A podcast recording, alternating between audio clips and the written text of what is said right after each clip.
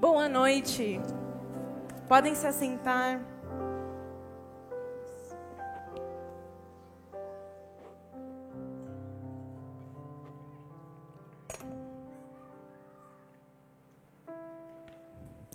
Que alegria estar com vocês essa noite, igreja. Bom, eu quero começar o nosso momento de meditação na palavra, de ensino da palavra, com uma pergunta para vocês. Hoje, eu relutei um pouco, até, eu estava ouvindo o André, meu cunhado, ministrar pela manhã, e ele estava falando que estava relutando para pregar o tema que ele ministrou, e foi uma benção. Quem estava aqui hoje de manhã? Gente, foi muito poderoso. Se você não assistiu, assista, foi uma benção. É, mas eu senti a mesma coisa, essa relutância, será que é isso mesmo? Mas eu percebi da parte do Senhor que esse tema era muito relevante. Relevante demais para eu impedir com as minhas próprias resistências. E aí eu quero começar com uma pergunta. Quando eu falo para você a palavra incredulidade, no que você pensa? Incredulidade. Eu, quando pensei nessa palavra, as primeiras coisas que me vêm à mente são situações, não a definição realmente da palavra incredulidade, mas situações. Às vezes vem na mente um amigo seu que é ateu, um, um familiar seu desviado, um famoso que você conhece que é super incrédulo. É, mas, no fundo, no fundo, quando pensamos em incredulidade, nós não pensamos em cristãos, e não pensamos em nós mesmos. Sempre pensamos nos outros, sempre pensamos em pessoas que não têm a fé em Jesus Cristo. Mas é natural que eu e você pensemos assim. Afinal de contas, a palavra incredulidade significa falta de fé. E se eu creio em Deus, eu não tenho falta de fé. Será? E é sobre um pouco disso que eu quero compartilhar com vocês essa noite. A verdade é que nós, como cristãos, muitas vezes nós pecamos na incredulidade. E eu quero compartilhar com vocês, estudar com vocês um pouquinho sobre isso. Abram comigo, então, a, a palavra de Deus em Hebreus 3.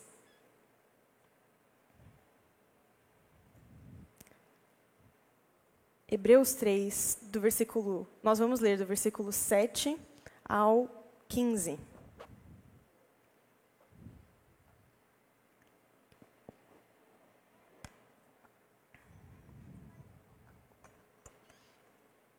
E a palavra de Deus diz assim: Por isso, como diz o Espírito Santo, hoje, se ouvires a sua voz, não endureçam o coração, como foi na rebelião, no dia da tentação no deserto, onde os pais de vocês me tentaram, pondo-me à prova, e viram as minhas obras durante quarenta anos. Por isso me indignei contra essa geração e disse: o coração deles sempre se afasta de mim. Eles não conheceram os meus caminhos. Assim jurei na minha ira: não entrarão no meu descanso. Tenham cuidado, irmãos, para que nenhum de vocês tenha um coração mau e descrente. Em algumas traduções está incrédulo. Que o leve a se afastar do Deus vivo. Pelo contrário, animem-se uns aos outros todos os dias, durante o tempo que se chama hoje a fim de que nenhum de vocês seja endurecido pelo engano do pecado. Porque temos, peraí, porque temos nos tornados participantes de Cristo, se de fato guardamos firme até o fim a confiança, desde o princípio que tivemos. Como, como se diz, hoje, se ouvires a sua voz, não endureçam o coração, como foi na rebelião. Queridos, aqui a gente percebe uma advertência do escritor de Hebreus para nós, que é muito atual. Aqui ele está contando a história. Ele começa, na verdade, essa meditação com a citação de uma outra passagem. Essa passagem é a passagem de Salmos. Deixa eu ver aqui que eu anotei. Salmos, Salmos 95, do 7 ao 11. Ele cita essa passagem, que era um salmo muito conhecido, era uma canção muito conhecida por muitos dos israelitas. E é interessante que nessa canção, nessa advertência, se inicia com a palavra hoje. Hoje, quando ele fala hoje, agora, ele está mostrando uma urgência, ele está mostrando a importância dessa mensagem. E ele começa a então cantar a respeito de um ocorrido no Velho Testamento. O povo, como muitos de vocês se lembram, o povo de Deus, os israelitas, eles foram retirados do Egito pela mão forte do Senhor, de maneira sobrenatural. Mas no deserto, o coração deles se endureceu. Eles começaram a reclamar, murmurar e ter muitas resistências. E um pouco disso que eu quero conversar com vocês. Qual foi o principal pecado que Israel cometeu contra o Senhor? A incredulidade. Esse foi o pecado em que eles caíram. E no deserto, essas, essas, essa história, ela está registrada em Números 14, em Números 20, do 2 ao 13. São duas situações bem interessantes. O Senhor, eles viram o Senhor mandar as pragas no Egito. Eles viram o Senhor abrir o mar vermelho. Diante deles, quando eles estavam no deserto, tinha sempre uma coluna de, de fumaça durante o dia e uma coluna de fogo durante a noite. Eles eram um povo que não podia reclamar de não saber, de não ver o Senhor no seu dia a dia, de não encontrar o Senhor de maneira sobrenatural. Eles viram isso constantemente. Mas ainda assim eles perguntavam: em momentos em que faltou água, eles falaram: O Senhor não se importa conosco? O Senhor não vê que a gente tem necessidade? Melhor seria se eu não tivesse saído do Egito. Quando, eles, quando os espias foram enviados para a terra prometida, ali eles viram verdadeiramente a promessa do Senhor diante dos seus olhos, a terra que mana leite e mel os frutos, uma terra abundante, magnífica. Mas quando eles voltaram, eles falaram: é difícil demais. É uma terra de gigantes. Por que o Senhor nos mandou para cá? Nós não vamos conseguir. Era melhor a gente ter ficado no Egito. O tempo todo era melhor a gente ter ficado no Egito. E reclamando, e reclamando, e descrendo naquilo que o Senhor falou. E chegou um dado momento que o Senhor falou assim: não deu, não cansei. Esse povo não reconhece o meu cuidado e por isso não entrarão no meu descanso. Não desfrutarão da promessa, não entrarão na terra prometida. Os únicos dois personagens desse grupo gigante que entrou na terra prometida foi Josué e Caleb. Por quê? Porque creram. O povo que deixou de crer na promessa, ele, eles não entraram na terra do Egito. Apenas aqueles que creram. E veja que interessante. Eu comecei a me perguntar: o que gerou essa incredulidade no coração de Israel? E eu percebo um desenvolvimento do, de, até chegar esse, esse nível de incredulidade. O primeiro passo do que aconteceu com eles foi um descontentamento com o sofrimento que eles estavam tendo. Gente, viver no deserto não devia ser nada fácil. Aquela mesma vista o tempo todo. Parece que você está andando, andando, andando e não chegando a lugar nenhum. E sendo guiado e, e, roda no deserto, sendo que até historicamente tinha um outro caminho que eles podiam ter percorrido, mas eles não, foram pelo caminho mais longo, porque o Senhor mandou eles por lá.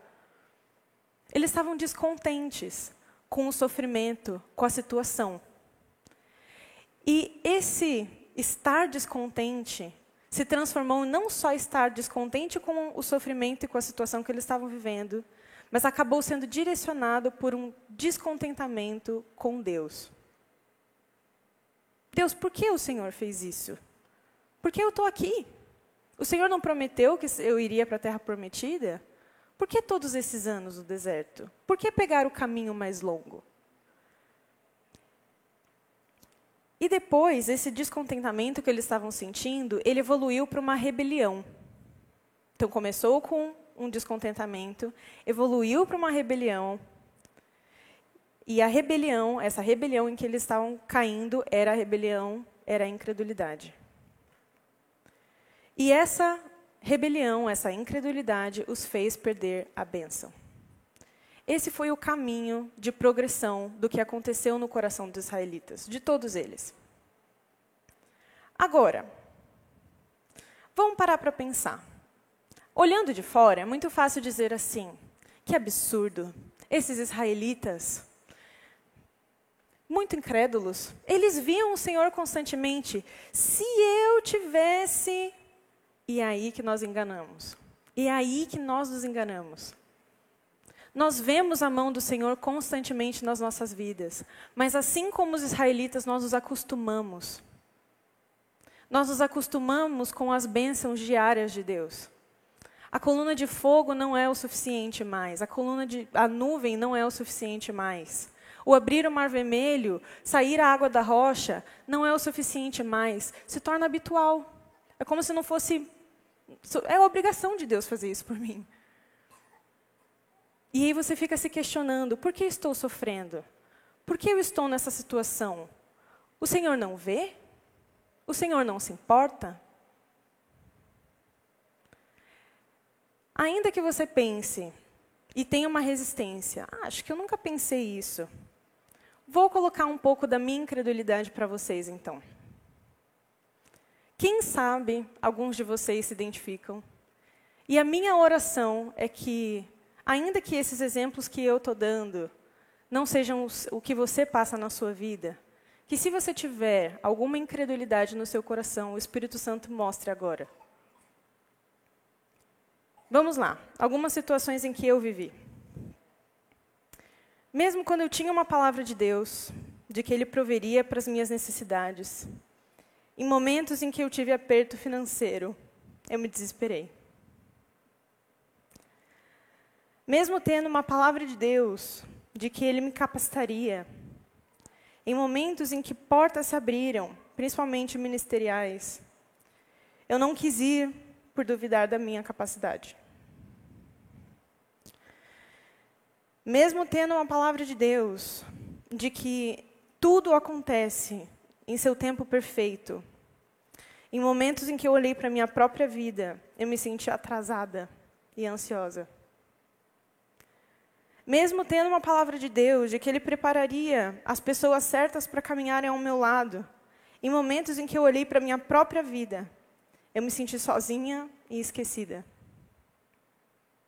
Essa é a minha incredulidade. Eu tinha palavras de Deus, claras, não só por meio da boca de profetas, por meio da, da, da, da palavra escrita de Deus, a Bíblia. E eu duvidei. Quando eu olhei para a minha situação, será que é verdade para mim? Deve ser para outra pessoa. Deve ser naquele outro contexto. Eu? Para mim? E eu duvidei. E eu deixei de acreditar. Eu poderia citar outros inúmeros exemplos da minha vida, da vida de outras pessoas que eu conheço. Agora, se Deus te deu uma palavra, se Deus me deu uma palavra, por que duvidamos? O Senhor não é o Deus de promessa? Não estava cantando isso agora? Ele não é fiel a tudo aquilo que ele prometeu? Por que duvidamos? Por, aí a pergunta fica: por que o sofrimento nos faz desacreditar? O que, que desperta em nós a incredulidade? E é muito simples. Quando algo da nossa vida fala mais alto do que a voz de Deus, nós paramos de crer. Às vezes, o que fala mais alto na minha e na sua vida é a dor.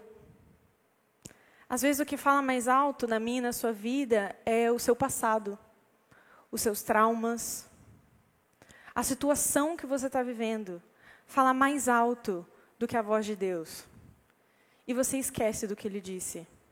E você começa a desacreditar. E o que fazemos quando sofremos? Estudei um pouquinho sobre isso, eu achei super interessante algumas é, algumas conclusões que psicólogos chegaram do que as pessoas, do como as pessoas reagem em momentos de dor. Existem algumas respostas normais. A fuga, as pessoas fogem, caso não querem experimentar isso, então elas fogem.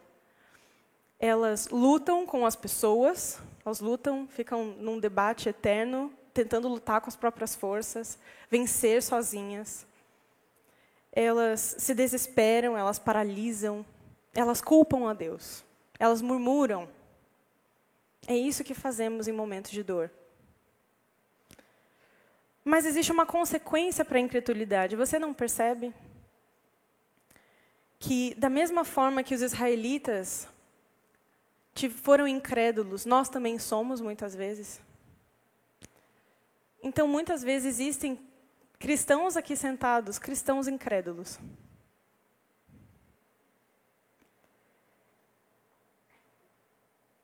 Nós precisamos nos lembrar do que Deus prometeu que Ele faria.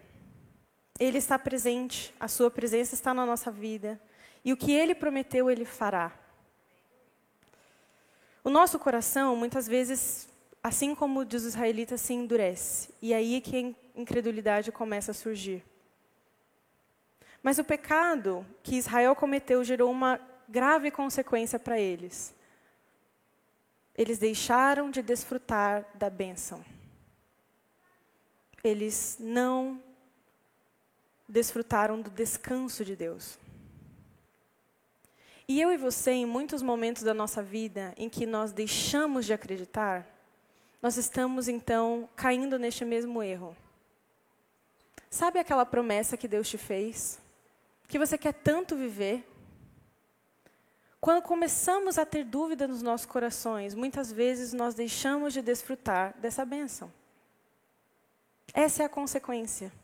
A incredulidade produz isso. Nós não podemos desfrutar das bênçãos.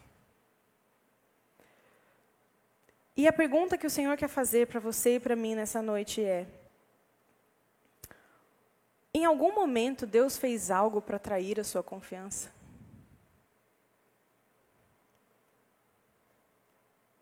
Quando ele deixou de ser fiel a você?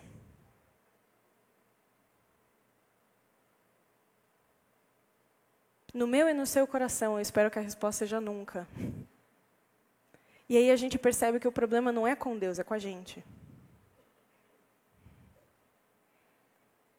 O Senhor hoje faz uma pergunta para nós: por que não creem em mim? Por que duvidam da minha palavra? Lembra daquele versículo de Hebreus 11, 6? Que sem fé é impossível agradar a Deus? É impossível. A partir do momento que você deixa de acreditar, você desagrada ao Senhor. E fazendo perguntas ao Senhor, por exemplo, em muitos momentos da minha vida, coisas aconteceram que eu comecei a duvidar, mas a duvid o duvidar não é fazer perguntas. E eu quero deixar um exemplo bem claro para vocês. O, o, Senhor não tem medo da, da minha e das suas perguntas. Ele quer um diálogo aberto, ele quer conhecer o seu coração. O problema não é fazer perguntas ao Senhor. É essas dúvidas que você está tendo, elas partem de um lugar de fé ou de um lugar de incredulidade? Quem lembra do nascimento de Jesus e de João Batista? O que aconteceu de semelhante nesses, no anúncio do nascimento desses dois personagens bíblicos?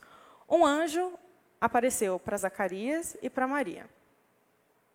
E disse: Você vai ter um filho. Zacarias e Maria fizeram a mesma pergunta: Como isso vai acontecer, Senhor? Como isso vai acontecer? Mas olha que desfecho diferente que aconteceu para cada um desses personagens bíblicos. Zacarias ficou mudo Maria foi elogiada e agraciada. Ué, por quê? O que aconteceu?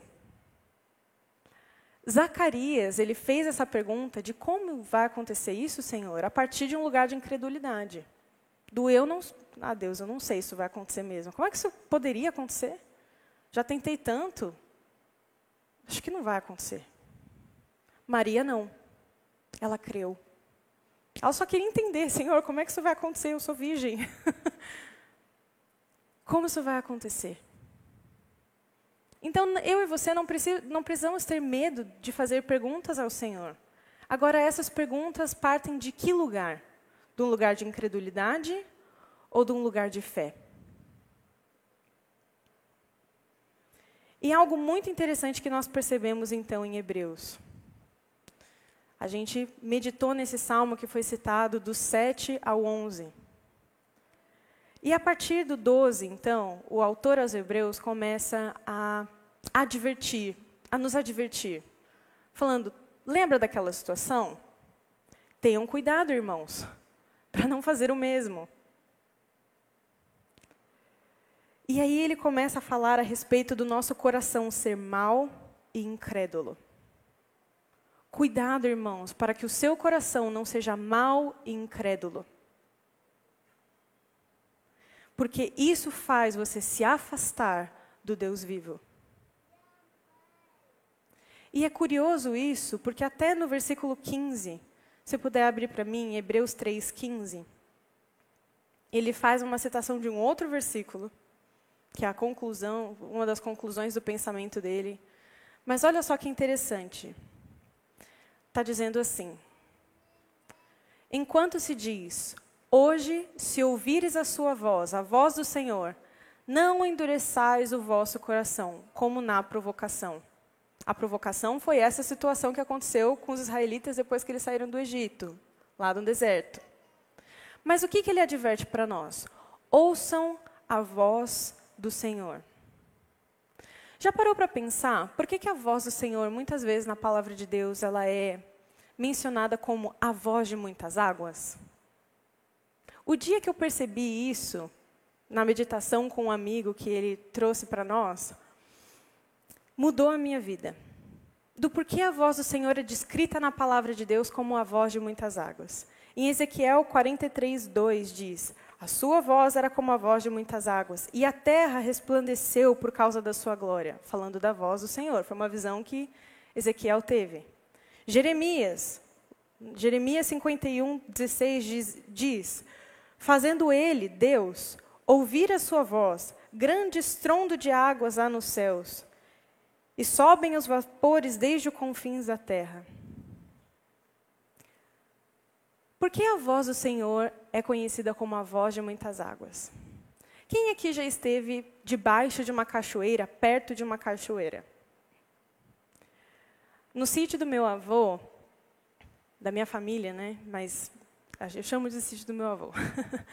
no sítio do meu avô tem muitas quedas d'água, muitas cachoeiras. E é lindo, eu sinto muita saudade de voltar lá. Que é preciso voltar lá, estou com muita saudade.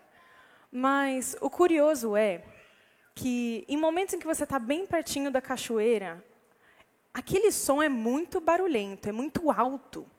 É muito alto. Quanto mais perto você você está de uma cachoeira, mais você fala, meu Deus, é ensurdecedor isso aqui. Eu nunca tive a experiência de ir para pra, as cataratas de Foz do Iguaçu apesar de ter família lá, mas todo mundo que vai fala é maravilhoso. E aí o pessoal pega aquele barquinho e começa a se aproximar das cataratas. O interessante é, quando você entra no barquinho, todo mundo conta o mesmo relato. Quando você entra no barco, tá todo mundo tirando, sei lá, tirando foto, conversando, tal, que legal, e tira as fotos de longe. Só que à medida que você vai se aproximando, se aproximando, se aproximando, você já precisa começar a falar um pouco mais alto, senão a pessoa que está do seu lado não te escuta. E quanto mais perto, mais perto, mais perto você está da cachoeira, você pode gritar o quanto você quiser, você não vai ouvir a pessoa que está do seu lado. Pode berrar, a pessoa não vai conseguir te ouvir, porque a queda d'água é tão forte, é tão alta, que é ensurdecedor, você não consegue ouvir nada mais. Quanto mais perto nós estamos do Senhor, mais alta fica a voz dele. E todas as outras coisas que querem falar, elas somem. Nós não conseguimos mais ouvi-las, porque a voz do Senhor é como a voz de muitas águas. E quando ele fala, todas as outras vozes se calam.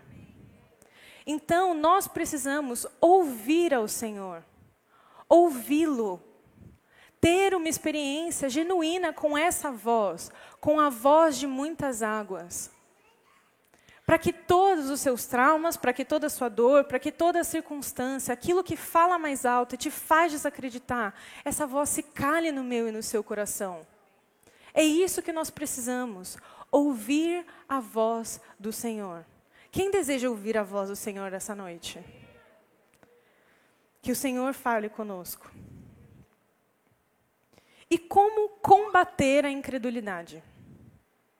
Não sei se a esse ponto você já reconheceu alguma incredulidade no seu coração.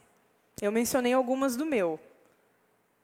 Mas se você olhar para a sua vida, talvez para a sua dor, para a sua circunstância, o que te fez duvidar que o Senhor poderia fazer algo, que o Senhor iria cumprir a promessa que Ele fez a você? Talvez você esteja lutando muitos anos pela salvação de um familiar seu e você está prestes a desistir.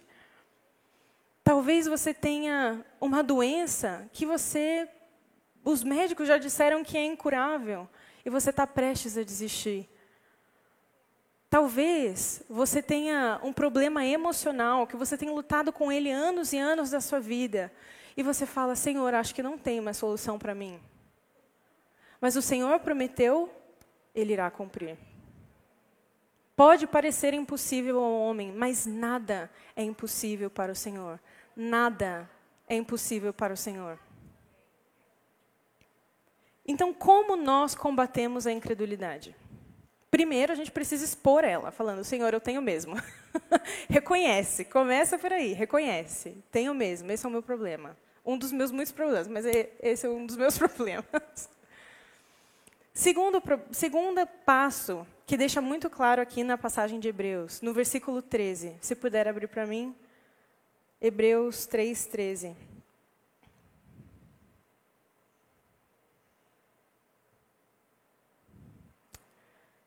Antes, ele está falando, não pequem como os israelitas fizeram na provocação.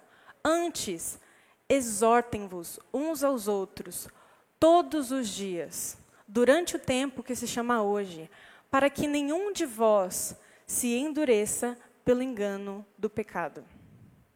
O que precisamos fazer então, igreja? Exortem-se uns aos outros. Corrijam uns aos outros. Exortação é isso, né? Correção. Mas como corrigir biblicamente? Vamos conversar um pouco sobre isso? Eu acho que a gente não sabe corrigir uns aos outros. Eu tenho essa impressão. Existem exceções, mas muitas vezes eu já me senti, como é que eu falo? Né? E o exortar uns aos outros, ele fala mutuamente. Então, da mesma forma que eu exorto, eu recebo exortação. Amém? Não é só reconhecer o erro do outro, não. É, é deixar com que os outros vejam os seus erros e possam falar na sua vida também. Então, é ter um coração ensinável. Mas a exortação bíblica, ela envolve três passos. Não só esses três, mas eu pontuei três de uma forma para ser mais didático. Primeiro passo, nós precisamos identificar o erro.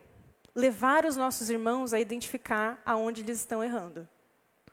Qual é o pecado que eles estão cometendo? Qual é a mentira que eles estão acreditando? O que tem feito eles duvidar do Senhor, da fidelidade do Senhor, das promessas do Senhor? Faça perguntas.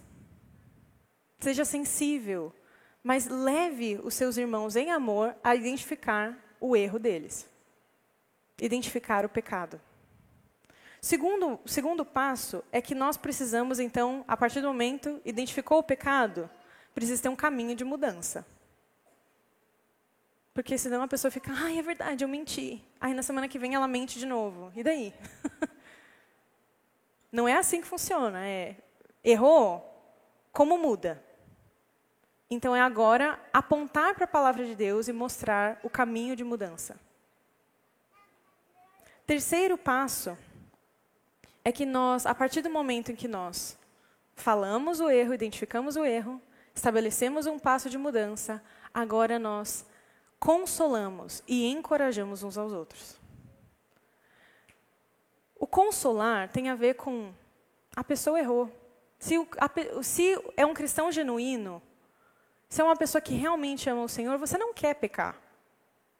E quando a pessoa entende isso, eu não queria pecar. Aí você mostra para ela o caminho do como não pecar. É falar, irmão, os seus pecados já foram perdoados pelo Senhor.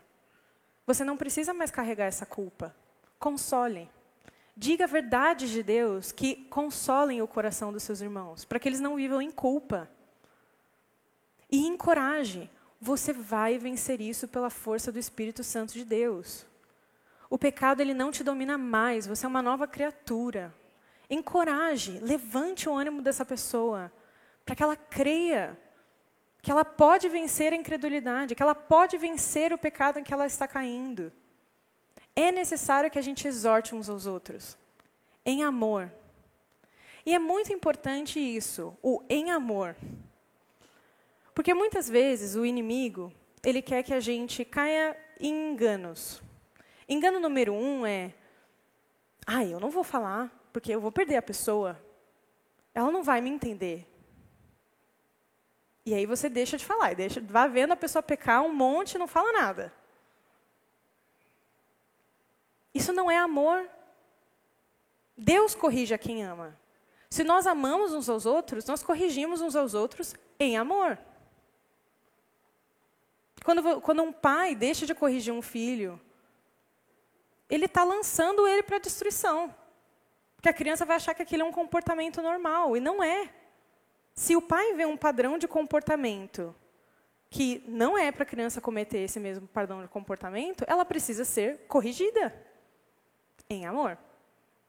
Agora, a gente também pode cair num outro engano, de que, olha, aquele irmão tão pecador, eu não erro nessa área. E aí entra o orgulho. Como se você não pecasse nunca.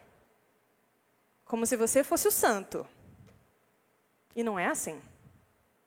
Eu sou tão errada e pecadora quanto vocês. Se não mais. Então a gente corrige uns aos outros a partir de um lugar de humildade, de irmão, eu erro também, eu te entendo. Te entendo. Talvez eu não erre no mesmo pecado que você erra, mas eu erro também. Então, o exortar em amor vem, precisa estar acompanhado disso. Do nós conversarmos uns com os outros abertamente, mas tendo um coração não ofendido, tendo um coração ensinável. Infelizmente, gente, na nossa cultura, a gente tem tanta dificuldade com isso.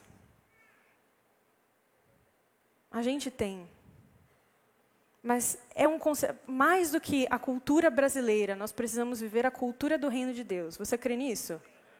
Se o Senhor manda exortar, precisa exortar, gente. Exortar em amor uns aos outros. E lembrando, o exortar não é só você falar o erro para a pessoa. É você receber a exortação também. E lembra, quando exortamos, nós exortamos a pessoa, a gente não fala do erro da pessoa para outra pessoa, para outra pessoa e vai espalhando aqui. Não dá. Uma das meninas que fez integração comigo foi muito engraçada. Ela falou assim: Nossa, Melina, mas tudo do, do seu discurso, da sua fala, uma hora cai na fofoca, né? Que você odeia fofoca. Eu falei assim: Que bom que todo mundo sabe disso. Não gosto mesmo. Não é de Deus. Se eu encontro o erro de alguém, eu vou lá para a pessoa e, e falo. Não é ficar espalhando por aí. Combinado? Próxima advertência de como vencer a incredulidade, então. Ouvimos a voz de Deus, exortamos uns aos outros, e aí o versículo 14 mostra o nosso próximo passo. Vamos abrir em Hebreus 3,14. Que diz assim: porque nos tornamos participantes de Cristo se retivermos firmemente o princípio da nossa confiança até o fim. O que esse versículo nos exorta? Precisamos permanecer. Precisamos ter fé. A fé inabalável. Permanecer até o fim na confiança do Senhor. Como nós nos tornamos participantes de Cristo? Quando guardamos firmemente a confiança até o fim. Essa passagem é bem clara. Apenas aqueles que participam de Cristo e desfrutam tudo aquilo que Ele tem para mim e para a sua vida são aqueles que têm fé e perseverança. Você deseja desfrutar de tudo aquilo que Deus tem para você? Da plenitude? Você quer a plenitude de Deus? Permaneça.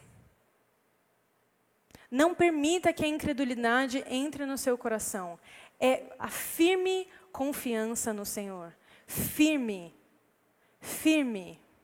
Os seus pés, como cristão, eles estão na rocha inabalável, que é Jesus Cristo. Ele é a pedra angular. Se ele não se abala, eu e você não nos abalamos. É a confiança, é a certeza de que o que ele prometeu, ele vai fazer. Pode ser no fim da minha vida, pode ser na minha próxima geração, mas ele vai fazer. Ele vai fazer. Se Deus prometeu, ele fará. Não duvide no seu coração. Não permita que a incredulidade entre. Se puder, gostaria de chamar a equipe de louvor para subir. E quando eu falo sobre bênção, porque lembra, os israelitas deixaram de desfrutar da bênção porque eles não creram, porque eles pecaram na incredulidade. Então a fé está totalmente ligada a desfrutar das bênçãos. Nós então precisamos entender as bênçãos que o Senhor tem para mim e para você. O Senhor tem bênçãos terrenas e bênçãos celestiais para todos nós. E às vezes eu percebo dois grupos de pessoas. Primeiro, aquelas que focam nas bênçãos terrenas. Quer desfrutar tudo que Deus tem aqui e agora. Eu quero desfrutar de todos os prazeres desse mundo, eu quero ter uma vida muito confortável. A pessoa, eu, eu creio na prosperidade do Senhor para mim e fica tudo no aqui, aqui, aqui, agora, agora, agora. Terra, terra, terra. É isso que a pessoa quer. Desfrutar das bênçãos terrenas. E ponto. E a pessoa acaba esquecendo das bênçãos celestiais. E lembra da advertência de Jesus? Aonde está, aonde está o seu coração, ali está o seu tesouro. Se o seu tesouro, se o seu coração está focado nas coisas dessa terra, seu, seu, seu tesouro está aqui. E eu não quero só ter um tesouro na terra, eu quero ter um tesouro no céu. Você também? E é interessante isso, porque eu ouvi uma vez uma ilustração que, num livro, que me chamou muita atenção. Eu nunca acampei assim no meio da floresta, sabe? Mas eu tenho interesse de saber. Dias eu estava até conversando com é, o João, a Bel, eles acamparam algumas vezes. Eu falei, nossa, que interessante. falei, um dia eu quero fazer isso. Não sei como é que vai ser, mas tenho vontade de ter essa experiência um dia. E era um livro sobre casamento. Não tinha, aparentemente, não tinha muito a ver. Eu achei que não tinha muito a ver, mas depois eu entendi o exemplo.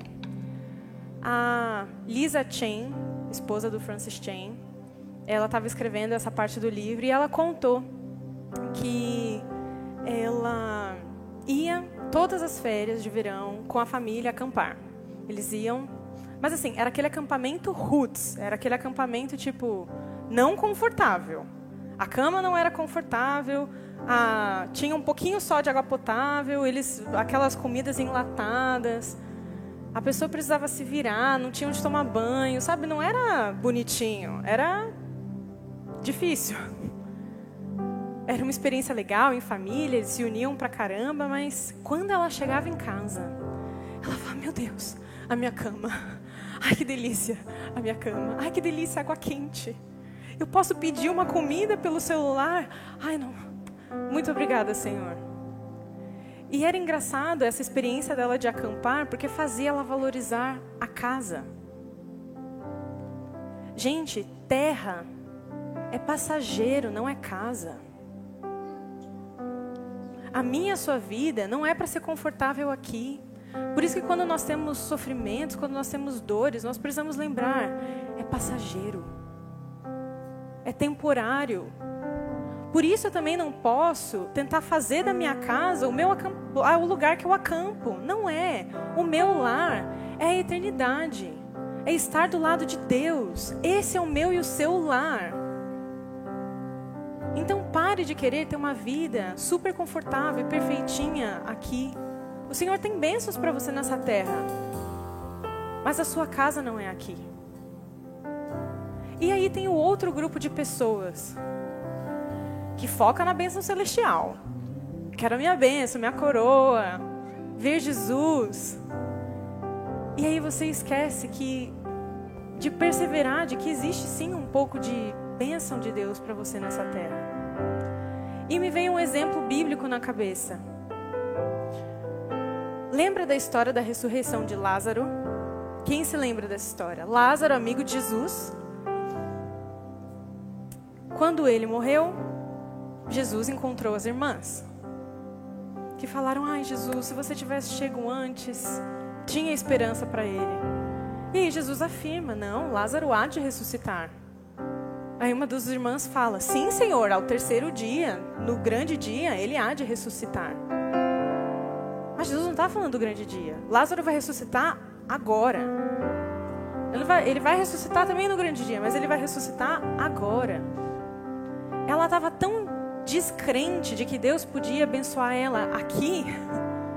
A situação parecia tão impossível aqui que ela deixou de acreditar na bênção que o Senhor tinha para ela naquele momento, agora. Então nós precisamos na nossa vida de um pouco de equilíbrio e entender que existem bênçãos para nós aqui e existem as bênçãos do porvir.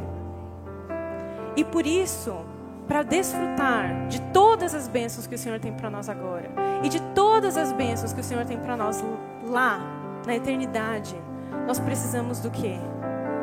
Crer e perseverar. Por isso, ouça a voz do Senhor. Ouça a voz do Senhor, a voz de muitas águas, que cala toda a incredulidade, que silencia todas as outras vozes.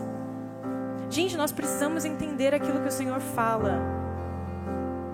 Pessoalmente para nós, como nós para o corpo de Cristo, nós precisamos entender o que Deus fala. Amém?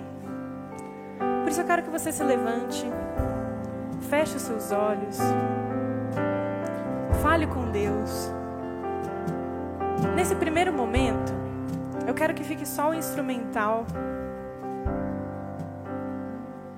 E eu quero que, assim como eu, quando o Senhor começou a me confrontar com essa palavra, eu comecei a reparar a minha própria incredulidade.